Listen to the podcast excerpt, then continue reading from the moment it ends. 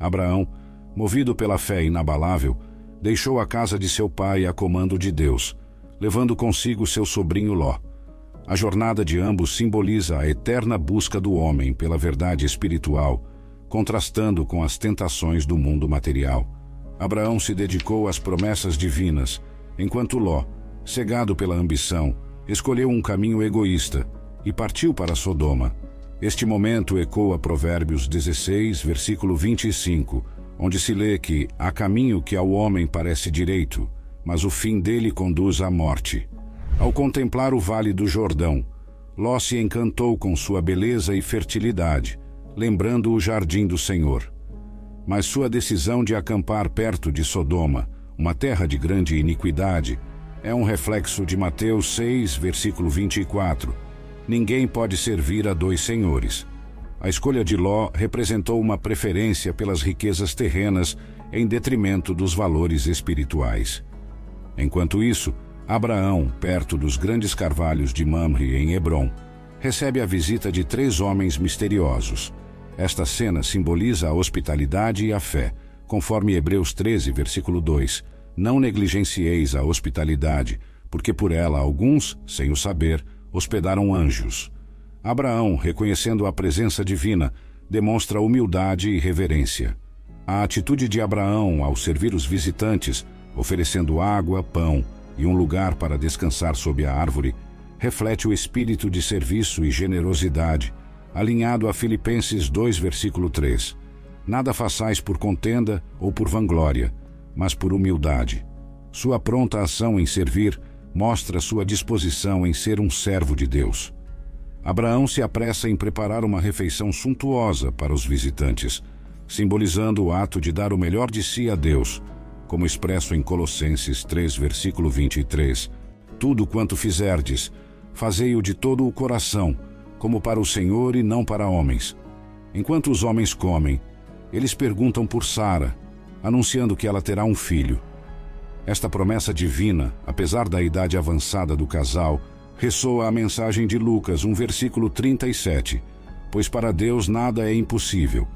A reação de Sara ao ouvir a promessa divina, um riso de incredulidade, é um reflexo humano diante do milagre e mistério de Deus, como ecoado em Jeremias 32, versículo 27, Eis que eu sou o Senhor, o Deus de toda a carne, Acaso haverá coisa demasiadamente difícil para mim?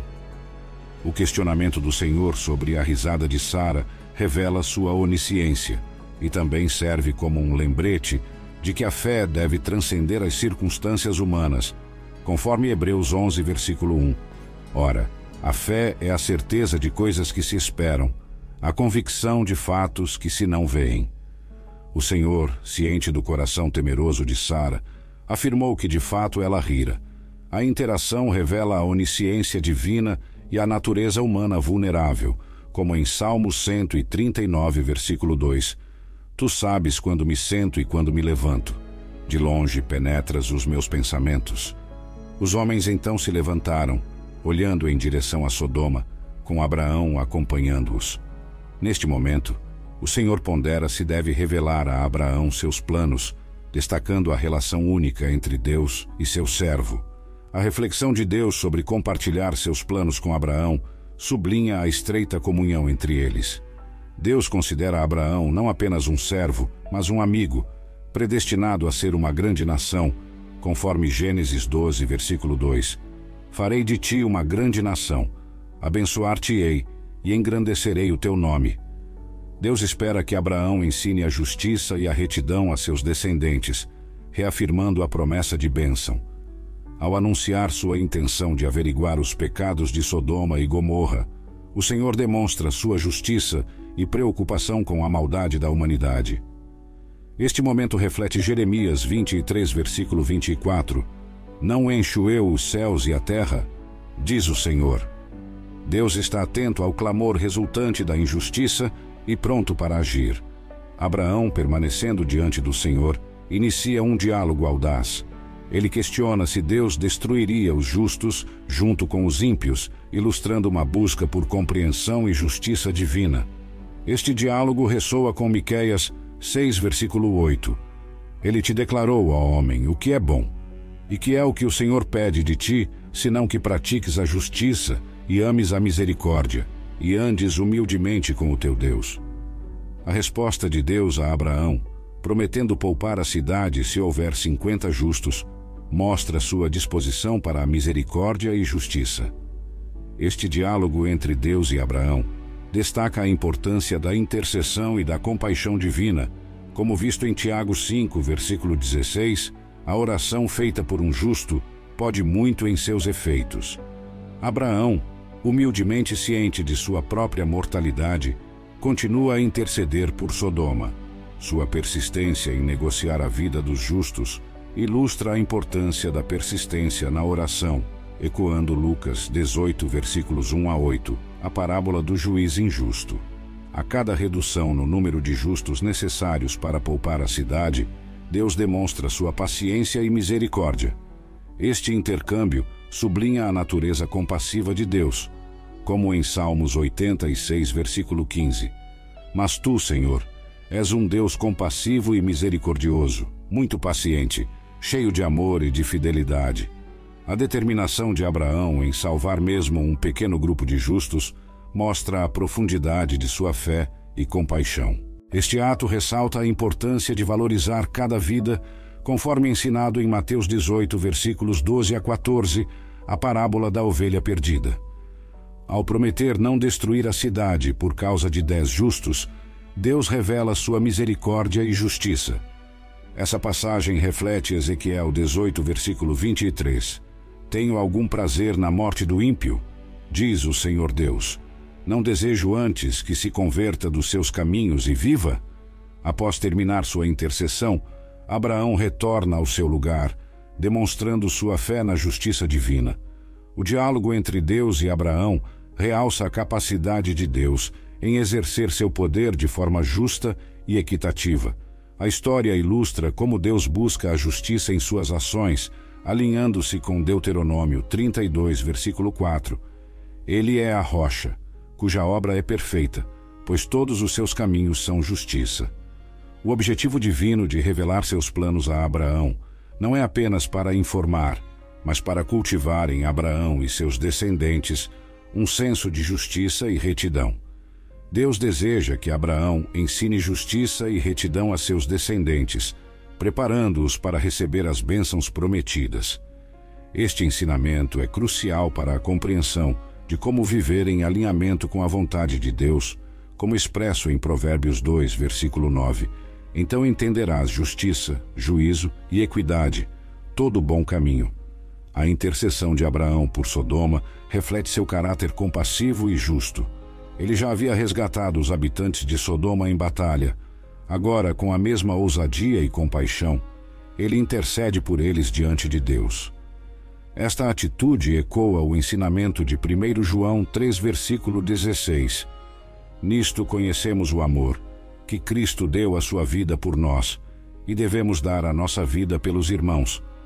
A determinação de Abraão em negociar a salvação de Sodoma com Deus mostra um equilíbrio entre humildade e audácia. Seu pedido por justiça e misericórdia reflete a essência da fé, conforme Tiago 2, versículo 13, porque o juízo será sem misericórdia sobre aquele que não fez misericórdia. A misericórdia triunfa sobre o juízo. Ao contrário da intercessão de Abraão, a oração de Ló por Zoar é guiada por preocupações pessoais. Este contraste destaca os diferentes corações e motivações na busca por justiça e misericórdia divinas. Este tema de justiça domina a narrativa, lembrando a Israel e a todos nós da importância da intercessão compassiva. O capítulo 19 de Gênesis inicia com a chegada dos anjos a Sodoma ao entardecer. Ló, sentado ao portão da cidade, os recepciona com hospitalidade, como em Hebreus 13, versículo 2. Este ato de Ló, embora em um ambiente corrupto, reflete a importância de manter a integridade e a fé, mesmo em meio à depravação. Ló, demonstrando hospitalidade, insiste para que os anjos entrem em sua casa, oferecendo-lhes um banquete com vinho e pães ázimos. Esta cena reflete a importância da hospitalidade e do acolhimento, como ensinado em 1 Pedro 4, versículo 9 sejam hospitaleiros uns para com os outros, sem murmurações. No entanto, antes que pudessem descansar, os homens de Sodoma, jovens e idosos, cercam a casa, exigindo que os visitantes sejam entregues a eles. Este momento de tensão ressalta a depravação da cidade e o perigo que os anjos e Ló enfrentam, ilustrando Romanos 1 versículo 28. Deus os entregou a uma disposição mental reprovável para fazerem coisas que não convêm. Ló, desesperadamente tentando proteger seus hóspedes, oferece suas filhas em troca, revelando as complexidades morais e os desafios éticos que ele enfrenta. Este ato controverso é um testemunho da gravidade da situação em Sodoma e da distorção dos valores morais na cidade, como em Isaías 5, versículo 20. Ai dos que ao mal chamam bem e ao bem mal. Os homens de Sodoma, rejeitando a oferta de Ló e ameaçando-o, ilustram a completa corrupção da cidade. Ló, que antes era um estrangeiro, agora é visto como um juiz por eles, refletindo Tiago 4, versículo 12. Há somente um legislador e juiz, aquele que pode salvar e destruir. No ápice da tensão, os anjos intervêm, salvando Ló e cegando os agressores. Este milagre demonstra o poder e a misericórdia divina, como em Salmos 34, versículo 7. O anjo do Senhor acampa-se ao redor dos que o temem e os livra. Os anjos então instruem Ló a levar sua família para fora da cidade, anunciando a destruição iminente de Sodoma. Este momento de decisão reflete Gênesis 6, versículo 13, onde Deus também declara a iminente destruição devido à maldade humana. Ló, ao avisar seus genros sobre a destruição vindoura, é tomado como alguém que brinca, ilustrando a cegueira espiritual e a incredulidade das pessoas, conforme 2 Pedro 3 versículos 3 e 4. Nos últimos dias virão escarnecedores, andando segundo as suas próprias concupiscências. A hesitação de Ló e a intervenção dos anjos, que o guiam para fora da cidade por misericórdia, mostram a paciência e a compaixão divinas. Como em 2 Pedro 3, versículo 9, o Senhor é paciente para convosco, não querendo que ninguém se perca, senão que todos venham a arrepender-se. Ao serem levados para fora da cidade, os anjos instruem Ló e sua família a não olharem para trás, enfatizando a necessidade de deixar para trás a vida antiga e seguir em frente, como em Lucas 17, versículo 32. Lembrai-vos da mulher de Ló. Ló, expressando seu medo de fugir para as montanhas, pede permissão para ir a uma pequena cidade próxima, Zoar. Este momento ilustra a humanidade de Ló e seu desejo de encontrar segurança, mesmo após a misericórdia divina. Reflete Salmo 34, versículo 22. O Senhor resgata a vida dos seus servos. Nenhum dos que nele confiam será condenado. Os anjos concedem o pedido de Ló, demonstrando novamente a misericórdia de Deus. A promessa de não destruir Zoar até que Ló chegasse lá enfatiza a proteção divina, como em Salmos 90 e um versículo 11, pois ele dará ordens a seus anjos a seu respeito, para que o guardem em todos os seus caminhos. A hesitação de Ló e sua preferência por Zoar, ao invés das montanhas, simbolizam as vezes em que as pessoas escolhem caminhos mais fáceis ao invés de confiar plenamente no plano de Deus. Este comportamento é um reflexo de Provérbios 3, versículo 5. Confie no Senhor de todo o seu coração e não se apoie em seu próprio entendimento. Este episódio serve como uma lição para Israel e para todos nós sobre a importância de fugir da corrupção e da destruição, seguindo firmemente o caminho de Deus.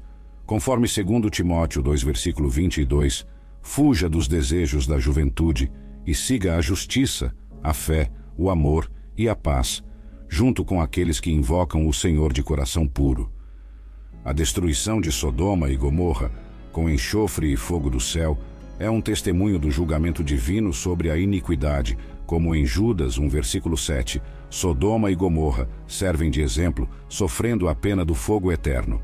A mulher de Ló, olhando para trás e transformando-se numa estátua de sal, é um símbolo do perigo de olhar para trás ao invés de seguir adiante com Deus, lembrando Lucas 17, versículo 32, lembrai-vos da mulher de Ló. Abraão, ao observar a destruição, é lembrado da justiça e da misericórdia de Deus. Este momento reflete a dualidade do caráter divino, como em Êxodo 34, versículos 6 e 7. O Senhor, o Senhor, Deus compassivo e misericordioso, lento para a ira, rico em amor e fidelidade, que mantém o amor a milhares e perdoa a maldade, a rebelião e o pecado. A destruição de Sodoma e Gomorra e a salvação de Ló mostram a justiça de Deus e sua lembrança das orações de Abraão, ilustrando Gênesis 18, versículos 23 a 32, onde Abraão intercede pelas cidades. A transformação da esposa de Ló em uma estátua de sal é um lembrete eterno da importância da obediência a Deus e das consequências da desobediência, como em Hebreus 10, versículo 31. Terrível coisa é cair nas mãos do Deus vivo. Ló, agora temeroso de ficar em Zoar, se refugia nas montanhas com suas filhas. Este ato de se esconder em uma caverna reflete um estado de medo e incerteza, destacando a complexidade das escolhas humanas e a necessidade de confiar em Deus, conforme Salmos 46, versículo 1. Deus é o nosso refúgio e fortaleza, socorro bem presente na angústia.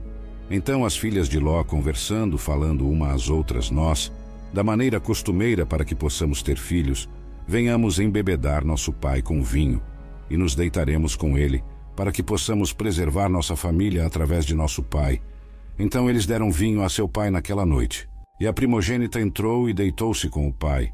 E ele não soube quando ela se deitou, ou quando ela se levantou, porque ele estava completamente embriagado. Então, no dia seguinte, a primogênita disse à mais nova: Eis que eu deitei com meu pai ontem à noite. Vamos embebedá-lo com vinho esta noite também. E então você entra e deita-se com ele, para que possamos preservar nossa família através de nosso pai. Então eles deram vinho ao pai, que noite também é a mais nova. Levantou-se e deitou-se com ele. E novamente ele não sabia quando ela se deitou ou quando se levantou. Assim, ambas as filhas de Ló conceberam pelo pai, o primogênito deu à luz um filho, e chamou ele Moabe de pai.